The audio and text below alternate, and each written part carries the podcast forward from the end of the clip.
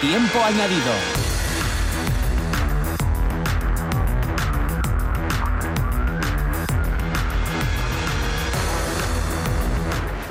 Hola, ¿qué tal? Son las 3 en punto de la tarde, es lunes 25 de octubre, iniciamos un nuevo capítulo de Tiempo Añadido, está Luis Villanueva como casi siempre en el control de sonido y tenemos desde ahora y hasta las 4 una hora por delante, 60 minutos de radio para contarles muchas cosas. Está por aquí también Miguel Fernandí. Hola Miguel, ¿qué tal? Buenas tardes. Hola Diego, ¿qué tal? Muy buenas tardes. Bueno, pues no perdemos más tiempo, siéntense, pónganse cómodos, que arrancamos. Los siguientes establecimientos del paraíso que te recomendamos a continuación te esperan para ofrecerte su mejor gastronomía. Restaurante La Puerta de Robiu en Anzó, sobre Escobio. Restaurante El Tizón en Oviedo. Restaurante La Fulleca en Belmonte. Restaurante La Chabola en La Plaza, Teberga. Sidrería La Colonial, tu sidrería en Salinas. Sidrería El Infante en Raíces Nuevo, Castrillón. Restaurante Diego en Piedras Blancas. Restaurante El Abuelo en Cangas de. Restaurante La Sauceda en Bueyes, Peña Mellera Baja. Sidrería Restaurante Cuba en La Calzada, Gijón y Restaurante El Pisón en Las Campas, Oviedo. Querida Húmeda, han sido más de cinco años juntos. Hemos compartido muchos malos momentos, pero es hora de decirte adiós. Adiós a los malos olores, al moho y a los problemas de salud. Me ha costado mucho tiempo y dinero entenderlo, pero ahora sé que te puedo hacer desaparecer de mi vida. Hasta nunca, Humedades. Bienvenido a Murprotect. Contacta en el 910 35 38 o en murprotect.es. Para tu tranquilidad, Murprotect. Garantía de calidad. Los siguientes establecimientos del paraíso que te recomendamos a continuación te esperan para ofrecerte su mejor gastronomía. Restaurante El Yagarín de Granda. Sidrería La Facina Alguillu en Santa Eulalia de Vigil, Siero. Sidrería Barolaya en Mieres. Restaurante El Verano en Argüero. Sidrería Parrilla Muros en Nueva. Sidrería El Polesu Casa Pinín en Cangas de Onís. Restaurante Merendero de Covadonga junto al Real Sitio. Restaurante La Balanza en San Esteban de Pravia. Restaurante Casa Aladino en San Martín, Teberga. Y Sidrería La Barca en Caño, Cangas de Onís. Tiempo añadido con Diego Domínguez. Put your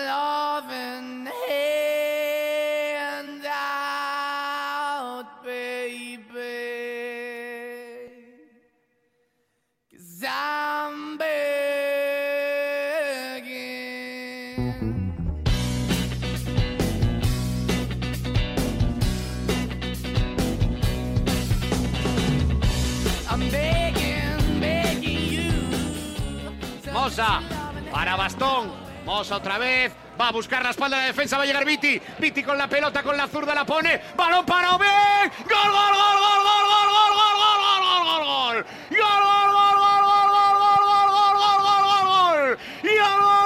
gol, gol, gol, gol, gol. Y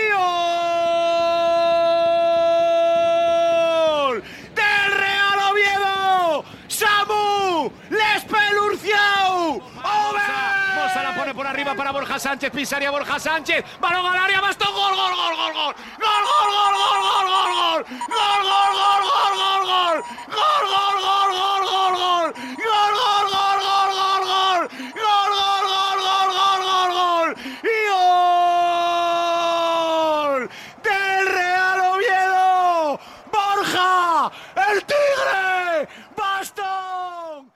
Bueno, 3 y 3 minutos, así se vivió ayer en RPA, en la radio autonómica, la victoria por 1 a 2 del Real Oviedo en el Toralín frente a la Ponferradina. Una victoria necesaria, una victoria importante para los intereses del conjunto de la capital asturiana. Miguel.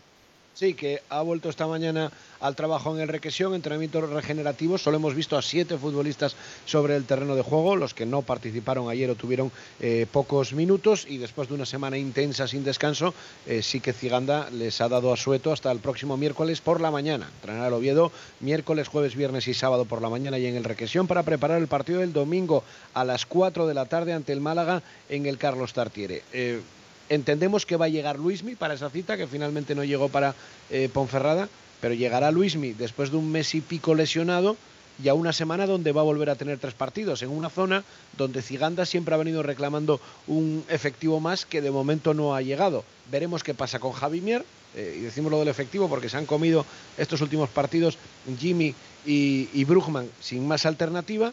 A ver, insisto, que Luis me tiene pinta que llegará hasta el Málaga, pero después hay semana con tres partidos. A ver si llega Javi Mier. Y de momento no conocemos el alcance de la lesión de Arribas, que ayer se marchó lesionado y como decimos, hoy solo han saltado siete jugadores al terreno de juego. Tras la victoria de ayer, el Oviedo es un décimo, está a tres puntos del playoff, que está marcando precisamente la Ponferradina, y tiene cinco puntos sobre el descenso, a expensas del Girona Zaragoza, que se juega hoy a las nueve de la noche y que dependiendo de los resultados se podría quedar el Oviedo a cuatro puntos o con cuatro puntos sobre el descenso a Primera Federación. Esta mañana hablaba en el Requesión uno de los goleadores del día de ayer, el ganés Samueven.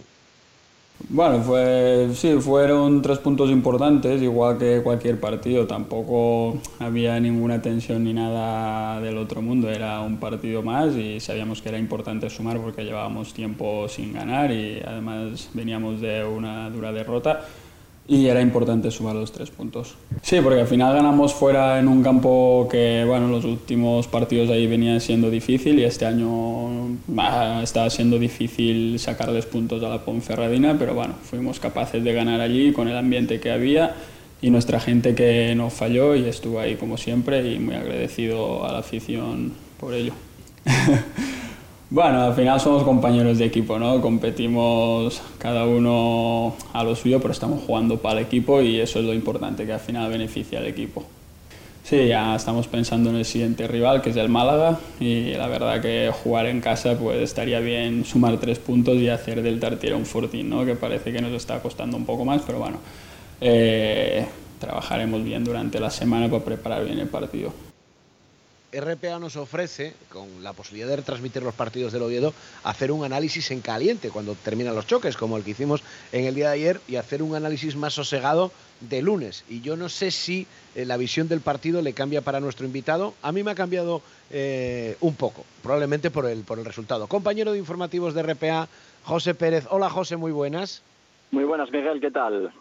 Yo ayer en caliente, lo comentaba con Armando Álvarez, con Nacio González, estaba como agobiado del dominio de la Ponferradina. Casi 24 horas después dices, bueno, al final sí, te dominaron, pero todas las ocasiones las puso el Oviedo. Es que él, quitando el gol de la Ponferradina, medio rebote y una buena o un par de actuaciones buenas de femenías, tampoco fue para tanto, ¿o qué?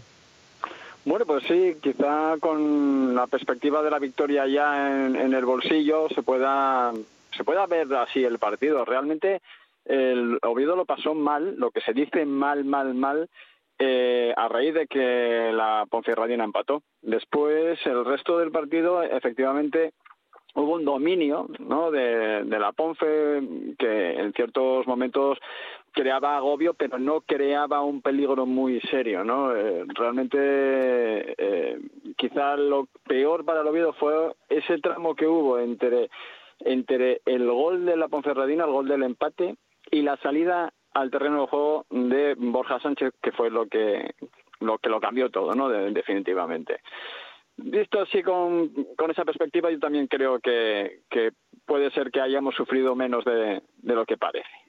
Hablabas del cambio de Borja Sánchez. Muchas veces se le acusa a Ciganda de que no hace a tiempo los cambios o que no los hace bien. Mm. Yo creo que ayer los cambios, sobre todo el de Borja, eh, José, cambia el partido y yo creo, y lo comentamos ahí en directo, que el equipo en el tramo final de ayer sí fue ambicioso y sí fue a por el partido. Sí, yo creo que sí, ¿no? Hay un, hay un antes y un después a, raíz de ese cambio.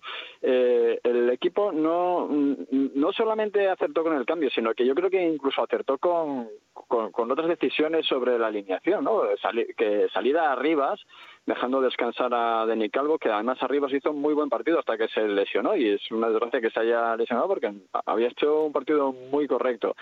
Y después, efectivamente, ese cambio lo acertó. Eh, Borja Sánchez se necesitaba en ese momento y fue un cambio muy. eh, fue eh, muy importante más que nada porque cambió la dinámica del partido, ¿no? Como estábamos comentando justo después de que marcara el gol la Ponferradina se estaba viniendo arriba había tenido dos ocasiones clarísimas una de ellas una gran parada de femenías que a veces también está cuestionado, ¿no? Y resulta que ayer nos dio, nos ayudó a, traer para casa tres puntos y después el resto de cambios efectivamente hicieron que el Oviedo pareciera un equipo más ambicioso eh, de lo que había sido el resto de- del encuentro. Incluso si ves el final del partido con el 1-2 y el Oviedo como estaba jugando, pues daba la sensación de que, de que íbamos a, por el tercero. También es verdad que el- la intensidad con la que estaba jugando la Ponferradina es muy difícil de mantener durante todo el partido. Eso en algún momento le pasó al Oviedo, por ejemplo, contra el Sporting, ¿no? Mantener una intensidad muy alta, un ritmo muy constante y después al final del partido flaquear. Y eso, eh, bueno, pues, eh, le pudo pasar también factura a la Ponferradina y al final acabamos de una forma un poco más hol- holgada. Ellos, bueno, obviamente, colgando valores al área que van a hacer y van perdiendo en casa. Eh, pero bueno, nosotros yo creo que acabamos el partido bastante bien y bueno, yo quedé muy contento con el partido. Eh, no tenía muchas unas expectativas muy elevadas sobre el mismo después del desastre de- de- del Burgos y quedé bastante contento en general con la alineación y con los cambios. O sea, eh, hoy el- estuve leyendo en la prensa que, que en general se considera ¿no? que el partido que salva de alguna manera en los muebles a, a Ciganda y puede puede que sea así. Eh, yo no consideraba que estuviera en peligro porque yo en este caso suelo ser bastante eh, defensor del, entrenador, pero es, verdad que le, respalda, ¿no? Sus, decisiones quedan refrendadas con el resultado. Ciganda, lo comentaba yo ahora, no es nuevo, quiere un hombre más para el centro del campo. Evidentemente le está faltando Luismi, que para él es eh, su prolongación en el campo y que volverá para el domingo, pero estamos otra vez en una semana que va a haber tres partidos y no es plan de forzarle. Vamos a ver si llega Javi Mier y claro, se lo están comiendo todo Jimmy Brugman. Hay gente que dice, los jugadores que hay son suficientes, pero igual tiene razón el míster en que le hace falta otro por, el, por dentro, ¿no? Yo creo que sí que le hace falta. Tal y como está ahora mismo la plantilla con Luismi, bueno, que estaba bajo de forma cuando empezó la, la liga, se acabó lesionando. Jimmy y Brugman se están comiendo todos los partidos y además, bueno, con ese juego que, que caracteriza últimamente al Oviedo, ¿no? Y es eh, no llevar eh, el peso del partido, sino, bueno, buscar la presión y salir. Eh, mm, no recuerdo un partido que los dos hayan acabado y que hayan acabado físicamente bien. Eh, están sometidos a mucho desgaste y en un momento dado se te lesiona uno de los dos y tienes que improvisar un, un medio centro distinto, ¿no? Efectivamente, se necesita otro jugador. eh, eso pondría pues a Ciganda en un, en un aprieto, ¿no? Tendría que buscar una combinación de mediocentros pero bueno, también beneficiaría el equipo, beneficiaría la competitividad entre los jugadores, eh, habría alternativas. Yo en estos momentos sí que creo que es necesario, si bien es verdad que no me parecía un puesto clave a, a reforzar eh, al principio, cuando yo- Luismi estaba a disposición del entrenador, pero claro, el, el hecho de que ahora se esté lesionado, pues se ha visto, ¿no? que se le, se le han visto un poco la- las costuras a, a la, a la plantilla en ese sentido en el centro del campo. Quizá un jugador más de refuerzo se habló de Cristóforo no en su momento eh, que quedaba pendiente y, y- en ese momento sí que me pareció que con Brugman podía quedar eh, solucionado el asunto pero pero si llega otro medio centro yo creo que va a beneficiar bastante al equipo Comparto, comparto tu visión, ¿eh? yo tampoco lo tenía tan claro, lo de un quinto pivote, y cada vez lo tengo, estoy más lado del cuco. La, última ya, que a estas alturas de temporada Bastón lleve cinco goles y Oven cuatro, eh, eh, te sorprende porque estábamos habituados a, que al Oviedo y a sus delanteros le costase marcar, y cuando marcaban tampoco daba puntos, acuérdate lo de Otoño. Bueno, yo creo que mm, que Bastón lleve cinco goles no me sorprende porque es un delantero, es un muy buen delantero. Eh, quizá me sorprende un poco más que lleve cuatro mm, Oben, pero sin embargo, Oben es que está haciendo una temporada para mí muy buena. Marcó gol, marcó el primero, el, el gol que lo que básicamente hace que el partido sea distinto porque la primera parte del Oviedo no fue buena, fue em, como muchas otras primeras partes de otros partidos del Oviedo y la única diferencia que hubo con otras fue ese gol, que el, que el balón entró. En cualquier otro partido habríamos llegado a lo mejor al descanso con 0 a 0, con sensación de que puede acabar en empate o en derrota. Sin embargo, que el balón entrara fue lo que determinó eh, que, el- que la primera parte fuera aceptable y que, de hecho, al final eh, acabáramos ganando. ¿no? Y Oben además tuvo otras dos ocasiones muy buenas, que bueno, falla, sí, claro, pero si las metiera todas, a lo mejor no estaba jugando con nosotros en segunda división. Eh, tiene esas cosas. Para mí está haciendo una temporada bastante buena. Eh, me parece que es un jugador muy válido para la categoría, muy válido para el Real Oviedo. Y, y bueno, eh, me sorprende que, que, haya marcado cuatro goles, pero no por, por su falta de cualidades, sino porque hasta ahora pues, no, no estaba siendo tan tan efectivo, no los estaba marcando y justo esta temporada sí, me alegra mucho que, sea así porque, bueno, de hecho estamos esta temporada mejor que otras y es en parte gracias a esos goles, ¿no? Es verdad lo que decías tú de Ortuño, qué curioso, aquella temporada marcó un montón de goles y, no servían para nada. Eran goles que te daban pues el 2-1, ¿no? De la derrota o a lo mejor un empate, pero no acababan de ser goles que te dieran puntos. Y sin embargo, los de Bastón sí, sí lo están siendo. Y en parte también es porque tenemos una defensa mucho mejor que en otras ocasiones. David Costa se está haciendo, vamos, eh, defensa espectacular y eh, ha quedado demostrado que tanto con Arribas que como con Dani Calvo funciona perfectamente. Ayer salió Carlos Isaac, al que no habíamos visto todavía, y cumplió perfectamente en el lateral derecho. Incluso Moss ayer cumplió, cumplió en el izquierdo, habiendo, bueno, teniendo, pues eso, pues, eh, bueno, tiene sus también sus deficiencias, pero eh, quiero decir, nuestra defensa está ayudando a que esos goles, esos goles que están marcando nuestros delanteros, estén sirviendo para algo, algo que no le pasaba a Ortuño, encajábamos más de lo que él podía marcar. José, te escuchamos en el informativo. Un abrazo, muchas gracias. Un abrazo, Miguel, hasta luego. José Pérez de los servicios informativos de RPA. Un par de sonidos de Ciganda. Así vio el partido el míster del Oviedo. muy, muy, muy difícil. Para ganar aquí ya sabemos el, el tipo de, de equipo que es la, la Ponferradina, que ya lo dije en la rueda de prensa de víspera, que es un equipo que, que está creciendo poco a poco, a paso a paso, y que ya no es solo ese equipo que, pelea mucho, que, muerde mucho, sino que además ha añadido, calidad, ha añadido automatismos, confianza y pues están haciendo el año que están haciendo. Entonces, eh, muy, muy, muy complicado para nosotros, muy incómodos hemos estado, nos han apretado muchísimo. Nos costaba, nos costaba salir, nos costaba agarrar el balón, nos costaba salir de, de nuestro área, pues sobre todo el primer tiempo, pues la verdad que ha sido, no, no- había manera. Queríamos, pero, pero no podíamos, porque entre que ellos lo hacían bien y a nosotros nos faltaban piernas para, para salir, pues, pues ahí le hemos sufrido mucho. Hemos tenido el acierto de, bueno, de- del gol que hemos hecho, que ha sido muy bueno. Alguna también hemos tenido un par más también buenas, pero, pero muy a merced de ellos. Luego el segundo tiempo yo creo que ya no ha sido tanto, pero aún así nos costaba, nos costaba llegar a las ayudas, nos costaba pues, pues eh, quitarles la iniciativa a ellos. Pero bueno, luego otra vez el equipo, la verdad que si algo hay que desta- destacar del equipo es la, la casta que le ha echado, porque nos hemos agarrado en los Alivio en lo colectivo y también en lo personal.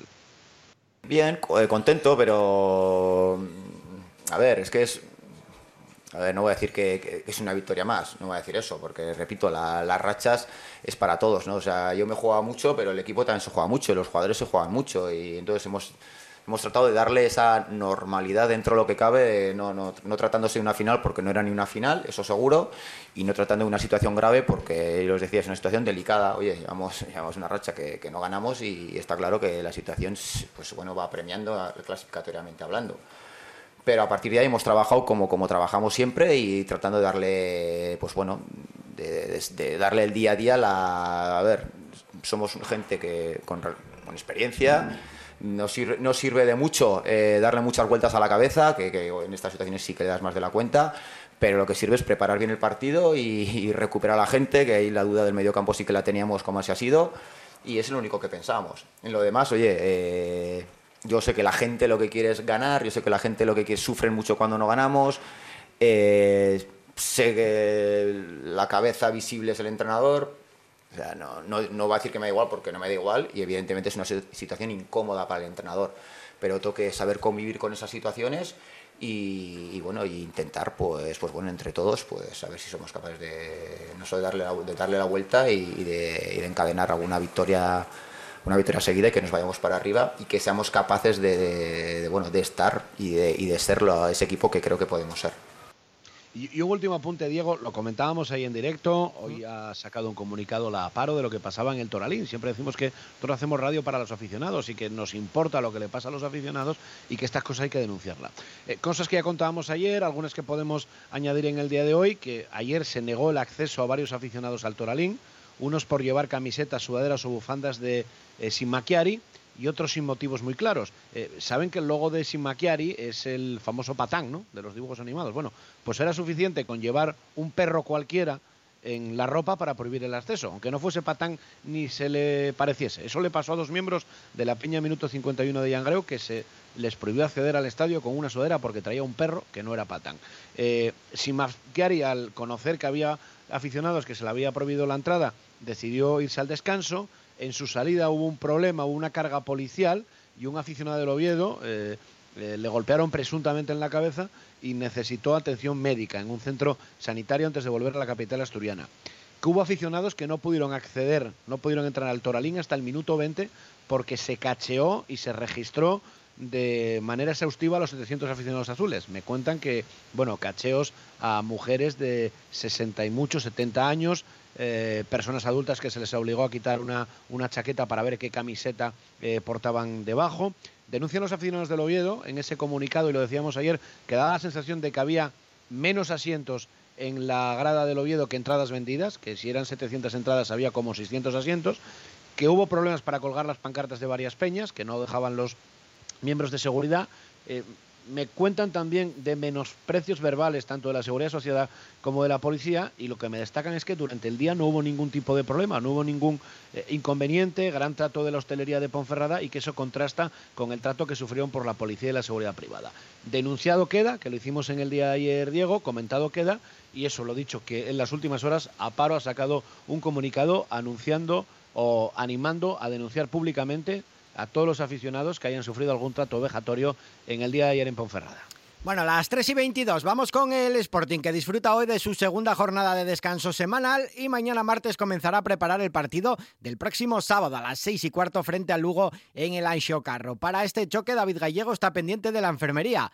Pablo Pérez fue baja frente al Valladolid por unas molestias musculares, mientras que Fran Villalba acabó ese partido con una contusión en el pie izquierdo y está pendiente de evolución. Unas bajas que están trastocando los planes del entrenador catalán, que además tiene las dudas de Guille Rosas, Víctor Campuzano y Cristian Rivera. Los rojiblancos llegan a esta cita quizás en el peor momento de la temporada en cuanto a números se refiere, y es que los de David Gallego vienen de encajar por primera vez en la temporada dos derrotas de forma consecutiva, pese a que las sensaciones del equipo están siendo positivas. La situación del conjunto gijonés la analiza el extremo Aitor García.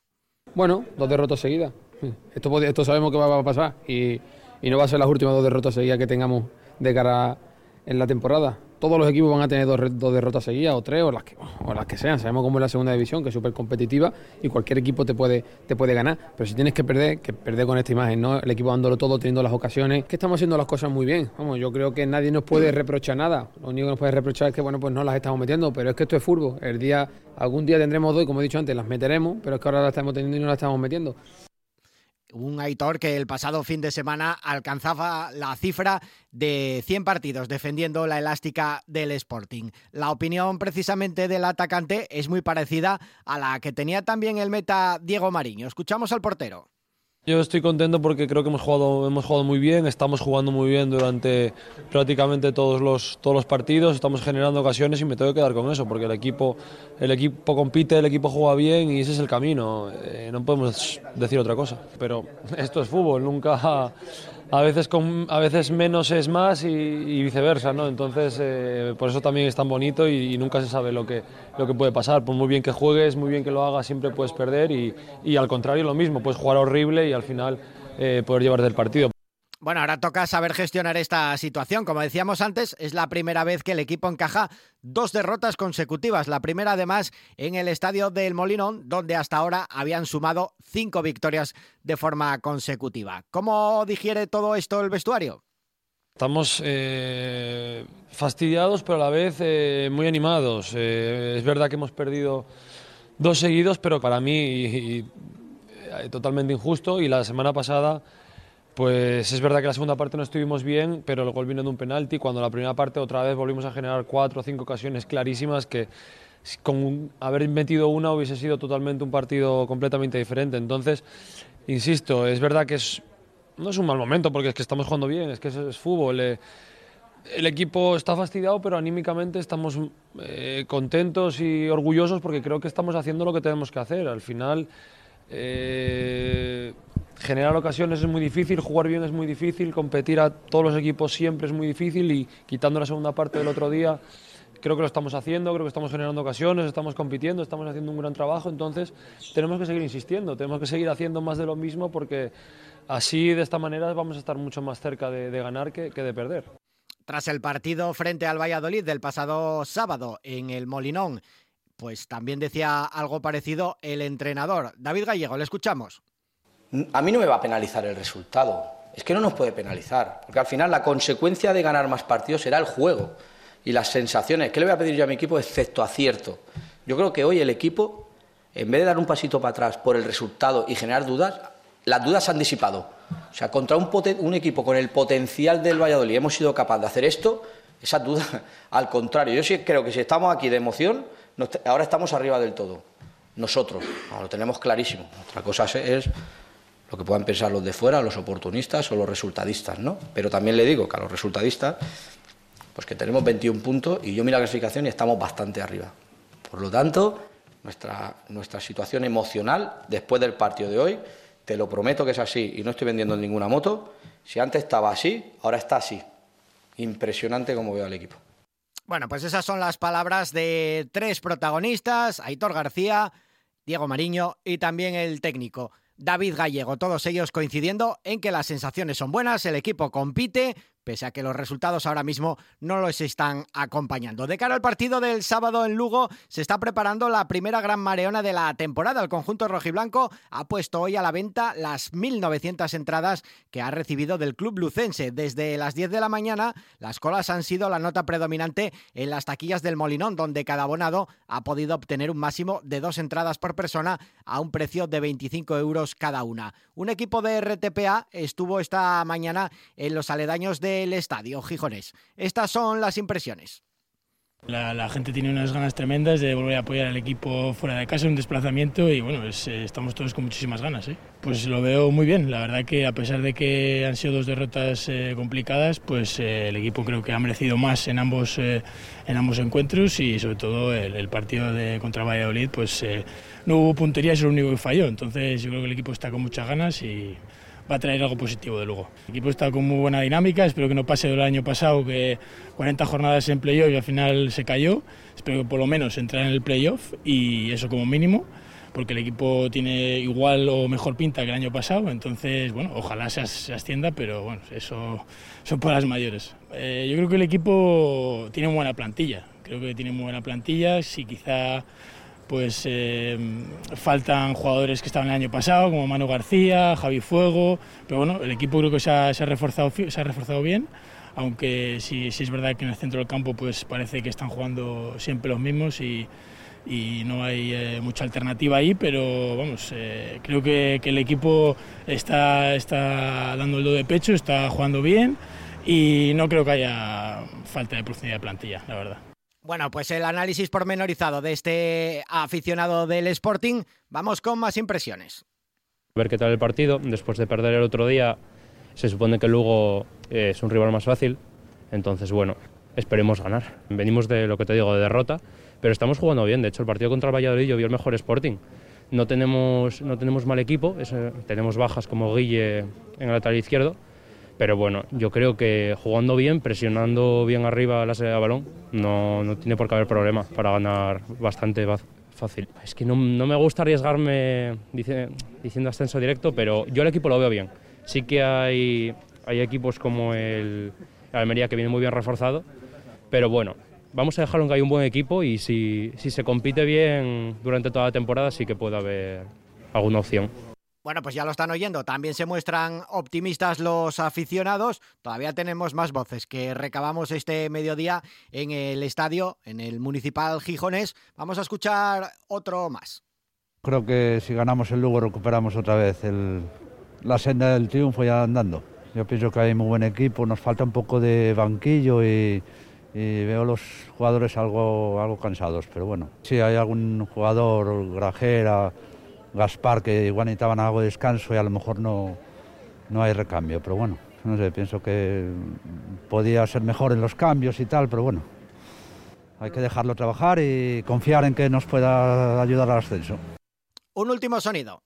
Muy bien, vamos ahora luego con las expectativas de ganar después de la derrota, que yo creo que fuera de casa pues no estamos haciendo malos partidos, pero nos falta todavía meter algún gol más para certificar la victoria y yo creo que con toda la gente que hay hoy en el Molinón esperando la cola y todo eso, pues yo creo que lo vamos a llenar y que vamos a venir con los tres puntos. Yo tuve la oportunidad ya de ir a Oviedo, estuve ahí en el derby encima, ya hubo bastante gente pese a las restricciones y yo creo que ahora que podemos ir en manifestación en Lugo el 100%, yo creo que lo vamos a dar todo. El playoff yo creo que lo tenemos prácticamente asegurado porque Gallego está haciendo una buena temporada, eh, está dando consistencia al equipo del año pasado y encima las renovaciones que hicimos y los equipos que- y los jugadores nuevos que tenemos pues están dando el 100% y yo creo que este año podemos soltar el ascenso directo.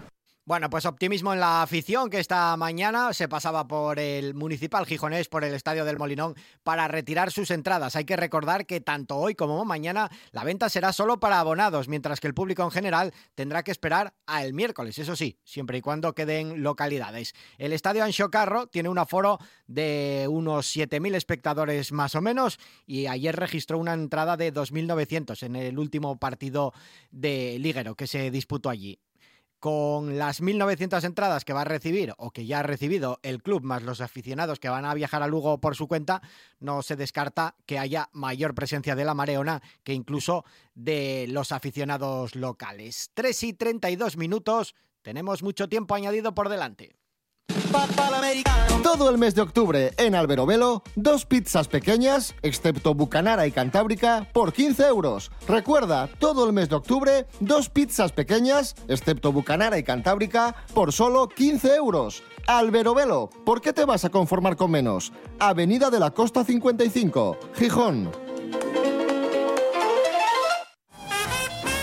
Ante la proximidad del Día de Todos los Santos, desde la radio autonómica, te recomendamos los siguientes establecimientos que realizarán las mejores elaboraciones florales para tus seres queridos. En Oviedo, Floristería María Jesús, junto a los tanatorios de los Arenales. Aromas en flor en calle Asturias 18.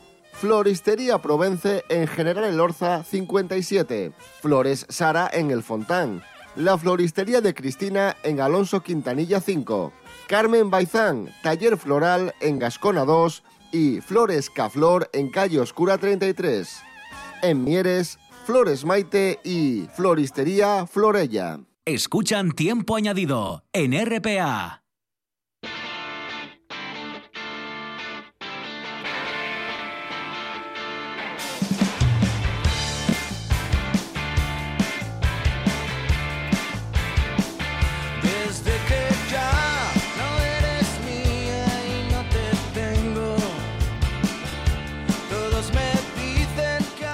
Hablando de fútbol, en este caso de la segunda federación, con un Áviles que sigue lanzado, Miguel. Sí, victoria del conjunto avilesino sobre el Arosa por 2 a 1 en el Suárez Puerta, con la que mantiene el segundo puesto en la clasificación. Comenzó mandando ya el conjunto asturiano, que tuvo un mano a mano de Cedric, que desbarató el meta visitante, y precisamente el extremo congoleño fue el protagonista del primer gol, tras poner un gran centro que remataba Ródenas en el primer palo. Acto seguido, el Arosa empató eh, en su primer acercamiento, metió el gol precisamente un avilesino, eh, Luis Nuño, con lo que se fue al descanso. Y en la segunda mitad, Vidorreta adelantó de nuevo para dar la victoria a los de Chiqui de Paz. Un partido muy duro, un partido de, de detalles y con un, rival que hace muchísimas cosas bien en los partidos que les habíamos visto cuerpo técnico y que, hoy lo refrendó aquí en el, estadio. entramos bien al partido, yo creo. Primeros 20-25 minutos estuvimos profundos, estuvimos generando situaciones de área, que era lo que buscábamos. Y luego es cierto que, que el gol de ellos vino demasiado pronto. Y yo creo que por ahí el equipo eh, emocionalmente se desestabilizó un poquito y pasamos ya una racha hasta el descanso, pues bueno, más igualado el encuentro, ¿no? Y luego en la segunda parte, mm, yo creo que, que el equipo, mm, no recuerdo paradas de Davo prácticamente, y sí que, que, que tuvimos eh, el control del partido, el control del juego. Hablamos también del Marino de Luanco, derrota por la mínima frente al Móstoles en Miramar. Un tempranero gol de Chupe que batió a Buru en un mano a mano le valió al cuadro madrileño para llevarse los tres puntos. El conjunto luanquín no consiguió igualar el marcador pese a jugar en inferioridad numérica. Eh, o mejor dicho, en superioridad numérica casi toda la segunda mitad por la expulsión de Paco Torres por doble amarilla. Los de Manel suman su tercera jornada seguida sin ganar. Escuchamos al técnico. Sabemos que era un partido complicado, o sea, todos los partidos son complicados y más cuando en tu casa, en teoría donde tienes que ser más fuerte todavía, no estamos, no estamos consiguiendo los puntos deseados. Eh, sí es verdad que la primera parte yo creo que ellos salieron con muchísima intensidad, más que nosotros. Eh, ahí nos ganaron los, los balones aéreos, las segundas jugadas, los duelos, nos lo estaban ganando todo y, bueno, sí es verdad que tuvimos una ocasión de ponernos 1-0 que también te puede cambiar mucho la situación, ¿no? Pero la que fallamos nosotros la aciertan ellos, eh, que yo creo que, que es un error también, pero, pero bueno, de errores y aciertos está el fútbol. Entonces, creo que me quedo, mira, me quedo con la segunda parte, con la respuesta del equipo, de, de la intensidad, las ganas. Tampoco le fueron bien las cosas a Unión Popular de Langreo. Los de Samuel Baños cayeron en su visita al Naval Carnero después de encajar un único tanto, un gol de Marcos Méndez a los 10 segundos de partido. Un encuentro en el que, como decimos, los de Samuel poco llegaron a la meta rival. Condicionado por, el, por la primera jugada del partido. Eh, y a partir de ahí empezamos a jugar otro partido diferente porque la cabeza manda mucho, funciona y, y en este caso de manera negativa para nosotros. Eh, el, primer plan de, partido se trastoca con, con, nada, los 15 segundos y, como te decía, el partido va por otros derroteros, eh, nos empieza a generar ansiedad y no solo eso, sino que, que, nos podemos haber ido al descanso con algún gol más. Eh, nos costó generar arriba y esa ansiedad, teníamos todo el partido por delante para estar seguros y no encajar el segundo y, nos pusieron en dificultades. Eh, y tuvimos suerte de irnos al descanso eh, vivos y luego en la segunda parte sabíamos que íbamos a correr riesgos, pero que alguna ocasión íbamos a tener.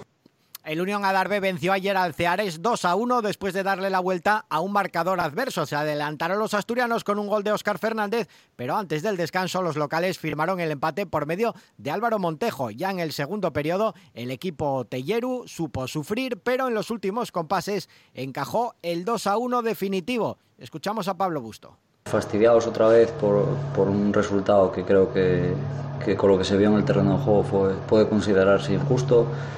Nos conseguimos adelantar 0-1 y hasta esa primera media hora, 35 minutos, creo que, que a pesar de que ellos nos metían en el área por momentos por esas jugadas puntuales, pues estuvimos muy bien. Y los últimos 10 minutos que creo que se inclina un poco más la balanza hacia, hacia ellos porque nos costaba un poco más salir, entramos en el juego que, que ellos querían, que era directo y ahí son mejores. Y el sábado, victoria del Compostela 1-2 frente al Llanera. Adelantó Pablo Durán en la primera mitad a los gallegos. Sin embargo, antes del descanso pudo empatar el partido Saja y lo hizo ya en la segunda parte. Doblete de Pablo Durán para poner el 1-2 en el marcador y certificar la derrota del conjunto de José Luis Rodríguez. Llega un momento en que, en que cada vez que aquí hoy marca un gol igual que el del Andreu, sacó el portero metió el gol.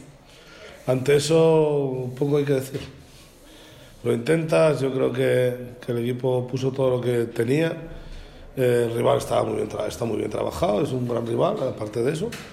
Pero bueno, vuelves a perder aquí un punto o tres, eh, otra vez de, de, un regalo, ¿no? Entonces, eh, ante eso, pues bueno, no sé, o hay que ir a Covadonga o, ou hai que empezar a, a entrenar sacando pelotazos e a ver si solucionamos o problema ou non sei, a verdade é que que quedas con unha cara de tonto, pero bueno, eh, empatas, te meten un gol de regalo eh, en un saque de banda, empatas el partido, estás aí jugando e de repente regalas outro un saque de portería, Bueno, en tercera división se disputó este fin de semana la jornada número 10. El Vetusta de Jaime Álvarez sigue comandando la clasificación tras vencer por la mínima al Titánico en el Nuevo Nalón. Bueno, un campo muy complicado, muy complicado, estaba, estaba bien, pero bueno, es cierto que, es un poquito irregular, aunque bueno, evidentemente no, no, no lo esperábamos encontrar ni tan bien, me parece que se podía, que se podía jugar. Y bueno, creo que el primer tiempo, pues un poco en la dinámica de los últimos días fuera de casa, el primer tiempo creo que ha sido muy bueno, muy bueno, la verdad. Nos han tenido una ocasión ahí que nos pillaron un despiste, que han tirado al larguero, pero creo que hemos tenido cinco o seis ocasiones muy claras, un gol anulado, un remate al palo, hemos llegado, tenido otra Ales, y luego gol de Chur, nos vamos al descanso, una pena no haber una pena no haber, no haber marcado algún golín más que nos diera un poco de tranquilidad y en el segundo tiempo pues un poco la dinámica similar al día del Urraca, ¿no? Ellos te meten más gente, te empiezan a golpear más directo, te empiezan a juntar las líneas, nosotros ahí sufrimos, es todo segundas jugadas y bueno, han tenido alguna ocasión, también nosotros hemos tenido alguna hora contra El Luarca de Javi Prendes dio la sorpresa de la jornada al endosarle un 3-1 al Llanes en la Vigona. La victoria del, del sábado se resume en 45 minutos, ¿no? 45 minutos que tuvimos muy acertados, donde crecimos mucho, mucho, mucho desde la defensa, donde por afuera ganamos muchos duelos directos y donde por dentro nos asociamos muy bien. ¿no?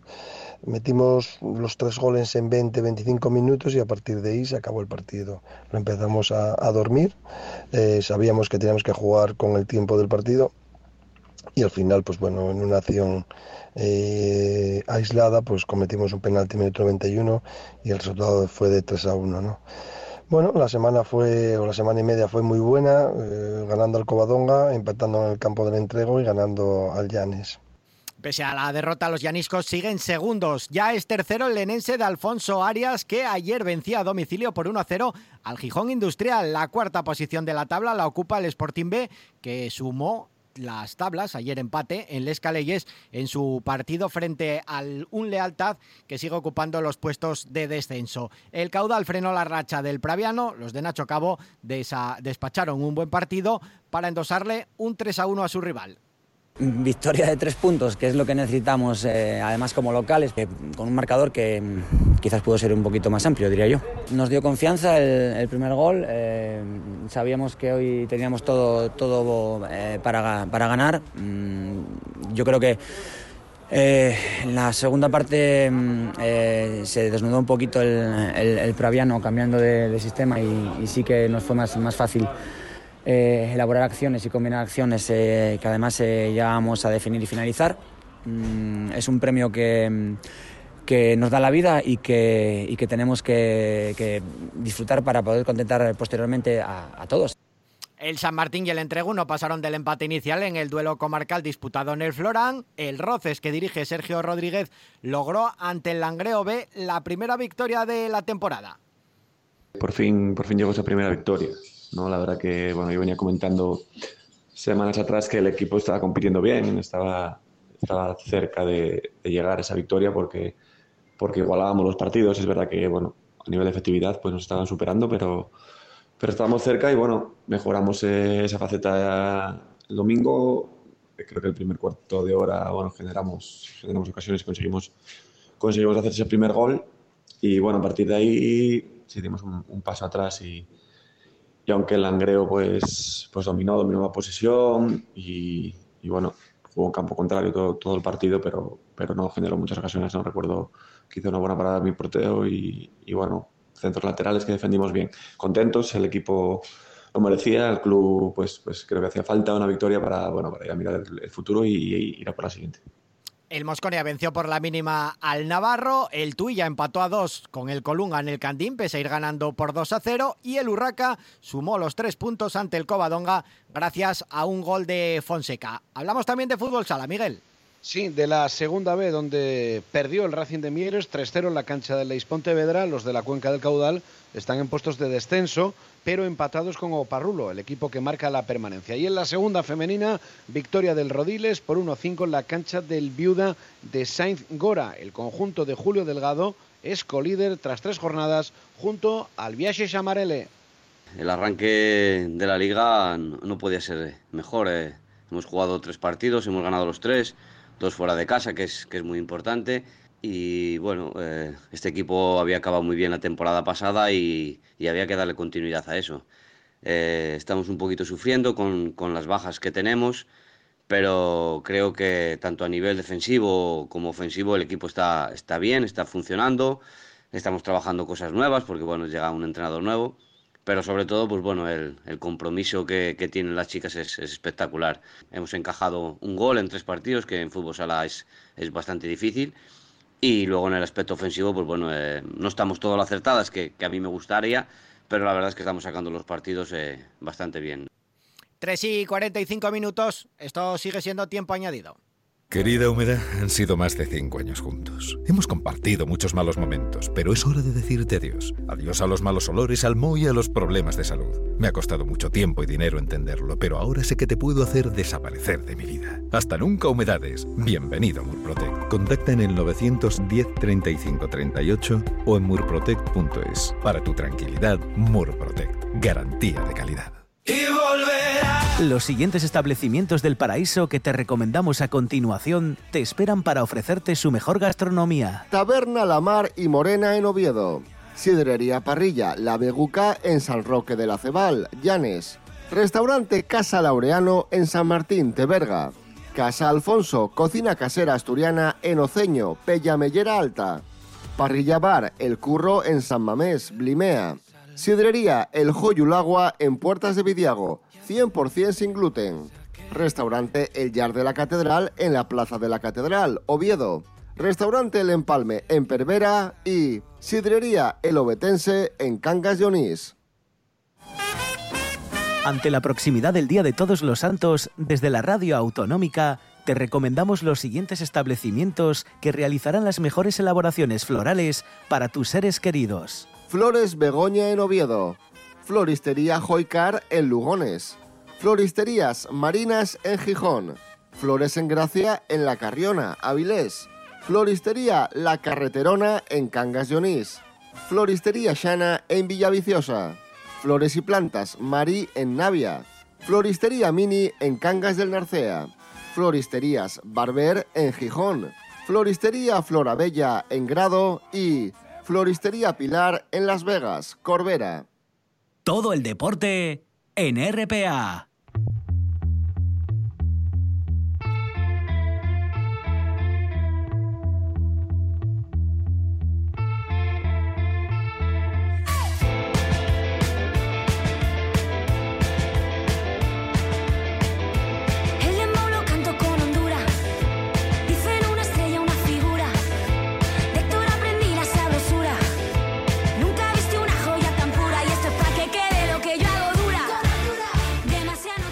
Repasamos otros asuntos al margen del fútbol y comenzamos por el tenis, porque Sergi Bruguera hizo pública esta mañana la lista de convocados para la Copa Davis, una citación en la que aparece Pablo Carreño. El gijonés será el encargado de liderar al equipo español, en el que también estarán Roberto Bautista, Marcel Granollers, Feliciano López, además del joven Carlos Alcaraz, que es la gran novedad. España está englobada en el grupo A y disputará el pase a cuartos ante Rusia y Ecuador. Un Pablo Carreño que está jugando ahora mismo el partido de los 16avos de final del torneo de Viena ante el gregoriano Nikolov Basilasvili. Perdió Carreño 7-5 en el primer set, 4-4 ahora mismo en el segundo. Vamos con motor, donde Fernando Alonso terminó con abandono el Gran Premio de Estados Unidos de Fórmula 1. El asturiano se vio obligado a renunciar a falta de cinco vueltas por una rotura en su alerón trasero, mientras Carlos Sainz acabó séptimo en Austin, donde venció Verstappen. El piloto de Red Bull se impuso después de una pugna durante toda la carrera con Lewis Hamilton. En la cita norteamericana tampoco faltó la polémica con los comisarios por varios adelantamientos por fuera de pista. Se rompió el alerón de atrás, eh, se quedó mirando hacia arriba, así que casi hago trompo en la, en la curva rápida antes de, de entrar a boxes. miré el retrovisor y vi que el alerón estaba roto. Y bueno, afortunadamente pude llegar al pit. Si llega a pasar en el primer sector hubiese sido un poco más peligroso con las curvas rápidas. Así que, que bueno, tuvimos que retirar, una pena. Hubiésemos estado en la lucha por los puntos, yo creo. Ahora que Raikkonen también hizo el trompo, hubiese permitido quizás eh, P10. Y bueno, intentaremos la próxima. José Antonio López Fontbona logró este fin de semana en la subida Avi su octavo título de campeón de España de montaña en la categoría 1. Al piloto asturiano le sirvió acabar segundo en esta prueba valenciana. Benito Pérez acabó tercero en la categoría 3 y Javi Villa, ya con el título de la categoría 2 en el bolsillo, cerró la temporada con un nuevo triunfo. Además, Daniel Alonso se hizo este fin de semana con el FIA European Historic Rally Championship en su categoría 4. El avilesino logró este título internacional pese a que este fin de semana no tomó parte en el Rally de Balais. Hablamos de baloncesto del Unicaja Banco Oviedo que encajó la primera derrota de la temporada. Caía este sábado en Pumarín frente al Tau Castelló por 7-0, 8-5 en un encuentro en el que siempre fue a remolque de su rival. Los locales completaron el peor partido en lo que va de competición. Acumulan ya, en este caso, tres victorias y una derrota en el comienzo de la temporada. Escuchamos al entrenador, a Nacho Lezcano. Han jugado muy bien, han aprovechado sus opciones, su superioridad quizás dentro para eh, crear muchas opciones fuera. Nosotros no hemos leído bien el partido, sabiendo lo que teníamos que hacer, no hemos sido fieles a la preparación del partido y eh, creo que ha habido momentos puntuales en los que se nos, se nos han marchado y no hemos podido reaccionar. Hemos hecho un gran esfuerzo, no les puedo decir nada a los chicos. eh, el esfuerzo ha sido brutal por parte de, bueno, todos, todos han querido. Eh, lo que pasa es que no hemos, no hemos sido listos a la hora de jugar el partido. El Unicaja va a visitar el sábado a las 6 la cancha del Almansa. Además, primera victoria del Círculo Gijón después de tres jornadas. Los de Nacho Galán vencieron al Marbella por 6-5-9-6 en un partido que dominaron desde el principio. Hemos jugado a un nivel altísimo. Felicitar a mis jugadores porque han hecho un gran trabajo defensivo. Han dejado un equipo como, como Marbella, que si tiene una cualidad es eh, la gran capacidad anotadora que tienen sus jugadores, pues los hemos dejado en 60 y algo puntos. Por lo tanto, el trabajo ha sido muy intenso, ha sido una defensa a lo largo de los 40 minutos eh, muy buena, eh, con un gran esfuerzo por parte de mis jugadores. Una defensa además muy coral, donde han participado todos donde hemos ido pudiendo rotar con los ocho jugadores que traíamos y han ido rotando y han ido cada uno haciendo el trabajo que tenía que hacer y, es difícil destacar a, destacar a un jugador de- de- del trabajo que hemos hecho tan bueno colectivo. Y luego pues también muy contento porque bueno, la victoria nos viene bien, ahora tenemos dos partidos muy complicados contra los dos gallitos de la competición, tanto Torre la Vega como Orense. Los equipos asturianos de Liga EVA siguen sumando sus partidos por derrotas después de seis jornadas. La salida de Fran Sánchez del banquillo del Corinto Gijón Basket no mejoró a un equipo que perdió por 7-2, 5-9 ante el Santo Domingo de Betanzos. También perdió el filial de Unicaja Oviedo por 7-4, 5-3 ante la flecha. La buena noticia llega desde Valencia, donde la obetense Ángela Salvadores conquistó la Supercopa de Europa tras vencer con su equipo el Valencia Basket al Caetenburgo por 7-5, 6-8. La asturiana marcó, anotó dos puntos. Vamos con balonmano porque la máxima categoría femenina Unicaja Gijón se impuso por 29 a 27 al Zuazua. El equipo asturiano se fue al descanso ganando de 4, luego se igualó el partido que se decidió a su favor en los últimos instantes. Escuchamos a la entrenadora Cristina Cabeza. Nosotras seguimos tranquilas, eh, no éramos favoritas desde el inicio y seguimos sin ser favoritas, ¿no? Lo de estar arriba creo que es un premio a, a la plantilla, sobre todo de, después de una temporada la pasada muy muy dura con muchísimas lesiones. Y bueno, eso es el trabajo día a día, ¿no? Llevamos solamente seis jornadas, estamos ahí arriba, desde arriba las cosas se ven bastante mejor, pero bueno, esto acaba de empezar y la liga es muy larga y como, habéis visto hoy, cualquier equipo eh, te puede robar los puntos y, y esto todavía queda muchísimo por delante. El Unicaja Gijón que está compartiendo liderato con el Rocasa Canario que volverá a jugar como local el viernes a las 9 ante el Atlético Guardes. Una categoría por debajo en la división de honor plata femenina, nueva, derrot, nueva victoria del Oviedo Balonmano, 29-16 ante el Carballal, es colíder el conjunto de Manolo Díaz. Bueno, muy importante porque era el tercer partido en siete días, con muchísima intensidad todos ellos y bueno, siempre cabe la duda de cómo vas a poder responder. Eh, hemos tenido algún momento bastante flojito, yo creo que por concentración más que el cansancio físico pesa, pero la concentración es, es muy agotadora también. Y bueno, hemos sabido reponernos y nada, dos puntos que nos saben a gloria. Los otros tres equipos asturianos perdieron. El Lanzarote Puerto del Carmen 29, Unión Financiera Base Oviedo 24, Siero 27, Porriño 34 y Balonmano Gijón 30, Cleva 34. En la primera estatal masculina, la Unión Financiera Base Oviedo mantiene el liderato en solitario tras cinco jornadas y tras ganar el derby al grupo IMQ por, 35, por 39 a 25. Escuchamos al míster, a Ricardo Margareto. La verdad es que satisfecho porque eh, cada día vamos dando un paso más como equipo en, en defensa y en ataque. Eh, lo que hemos trabajado durante la semana eh, se ha visto en el, se ha visto en el, en el partido y bueno, muy contento porque todo el mundo ha aportado, todo el mundo ha colaborado y, la verdad es que eso es de, eso es de agradecer y, y sobre todo pues de, de ver que el, que el equipo que el equipo y los jugadores pues cada vez son, son una piña y que trabajan en en el bien del, grupo.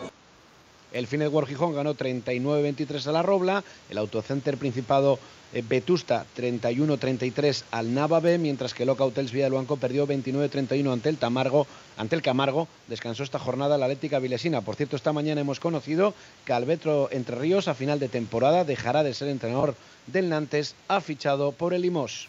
Hablamos de hockey sobre patines de la OK Plata Femenina que nos deja la segunda victoria en dos jornadas para el Club Patín Lena que ganó por 1 a 3 al Alcorcón. Escuchamos a su técnico, Carlos García Villamil. Que la temporada non podía haber entamado mellor con dos victorias en dos partidos, ocho goles a favor y tan solo un en contra, ¿no? Y bueno, eh, en una temporada que, que nos la vamos a tomar como de, de, transición, non tenemos ninguna pieza por volver, por volver a subir, ¿no? estamos intentando asentar a xogadores eh, moi moces ¿no? en, la plantilla y sin ir más lejos, pues este fin de semana frente al Alcorcón, en el 5 inicial teníamos tres jugadores de, de 14 años. ¿no? Eh, la semana que viene tenemos al, al Areces, un rival de los que de Xiuru va arriba. Eh, vamos a ver si podemos seguir en esta línea, pero bueno, eh, ya te digo, sin prisa por, por subir, porque, porque estamos en una fase de, renovación y, de asentar todos estos jugadores tan moces, ¿no? Esta jornada llegó la segunda derrota del Areces y la del Patinalón. Las mosconas cayeron 1 a 6 ante el Fraga, las langreanas 1 a 3 ante el Cambre. En la OK Bronce masculina, Oviedo Bullying 2, Areces 3, Telecable 5, Compostela 4 y Oviedo Roller 15, Urdaneta 3. En rugby en la división de honor B, segunda victoria en dos jornadas del Pasec Belenos, 12-57 en el campo del Veravera. El míster es Pablo Artime. Primero con su, con su delantera, con dos ensayos del número 8 Parnas y que enseguida el juego cambió a nuestra tres cuartos con varios ensayos que nos permitió llegar a la primera parte con, con una amplia diferencia y que a la vez permitió dar minutos a jugadores que, que no lo suelen tener. Eh, partido fácil, bien jugado, con tranquilidad y, y vamos a por el siguiente hecho que es un partido muy importante para nosotros. También consiguió la victoria el Badminton Oviedo en su debut liguero ante la Arjonilla. Defiende título el equipo Carballón que no dio opciones a los jienenses. Se impusieron por 5 a 2 los chavales de César González. Eh, gran debut eh, en casa contra el Badminton Arjonilla, que venía de estar segundo clasificado en el grupo A en el que estamos encuadrados.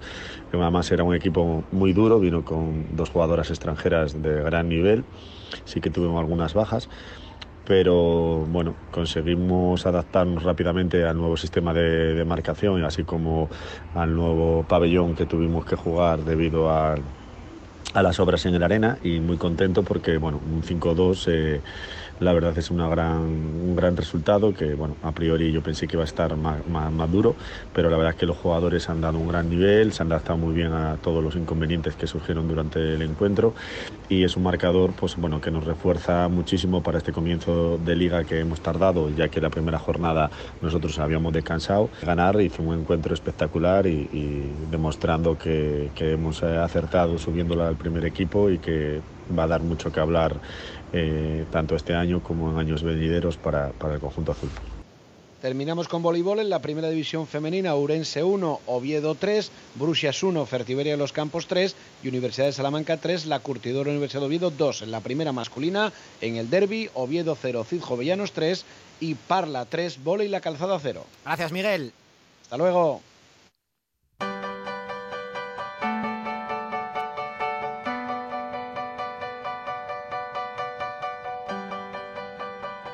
Se nos quedan muchas cosas en el tintero. Podríamos seguir contando más cosas, pero no nos coge más en, estos 60 minutos de radio. Por lo tanto, a las 8 y media, más tiempo añadido, más actualidad del deporte en la radio autonómica. Gracias por estar ahí. Adiós. en éxtasis y tanto estaba 8 como 80 a los fanáticos de John Boy frente al estadio ya cantabais sus temas eras vuestra obsesión. Decíais que yo